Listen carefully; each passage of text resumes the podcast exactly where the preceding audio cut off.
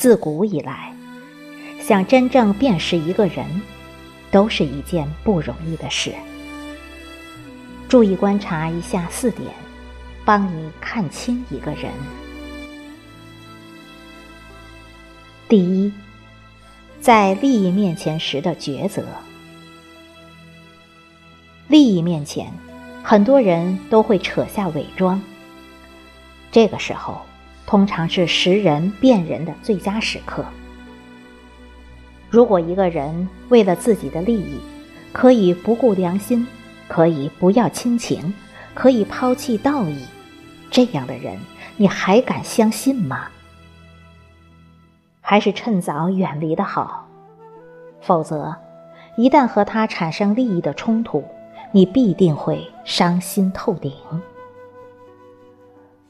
而如果一个人在利益面前不会放下内心的原则，依然坚守对道德的信仰，能够以人伦亲情为重，那这个人绝不会是一个唯利是图的小人。他必定有着更为高贵的选择。第二，对待比自己地位低的人，对上不卑，对下不骄，这是一个人有着良好品行的表现。如果一个人对上阿谀奉承，对下颐指气使，那这个人不会有好的道德修养。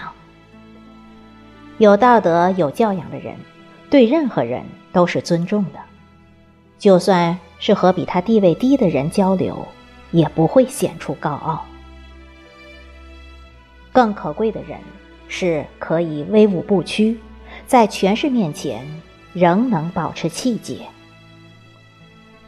一般而言，人们面对比自己地位低的人。天生就有种优越感，而如果一个人不去放大自己的优越感，去踩低别人，反而待之以尊重，那他必定拥有善意，拥有操守，必定是可靠的。第三，对待父母的态度，我们通常都是。好脾气都留给了他人，而坏脾气都留给了家人，这在心理学上是很正常不过的事情。然而，如果一个人在对待最亲近的人时也能够始终保持涵养、和颜悦色，那这个人有着很了不起的修行，是令人佩服的。《论语》中有一章。子夏问孝。子曰：“色难。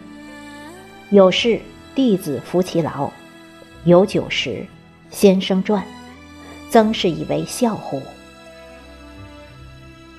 就是告诉我们，对待我们的父母，最重要的是态度，最难的也是态度。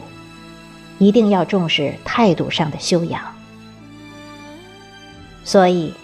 无论亲密程度如何，我们都要尽量和颜悦色，而不能任性而为。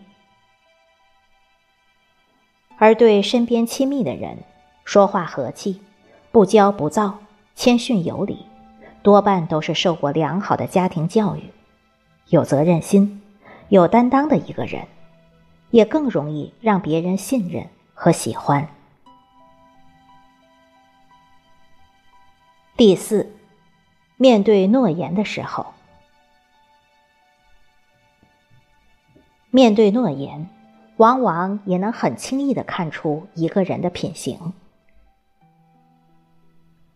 君子一诺千金，对自己许下的事绝不轻易违背，这样的人很靠谱。而如果一个人对自己的承诺不能坚守，随随便便就反悔。那这个人已经没有丝毫的人格可言。《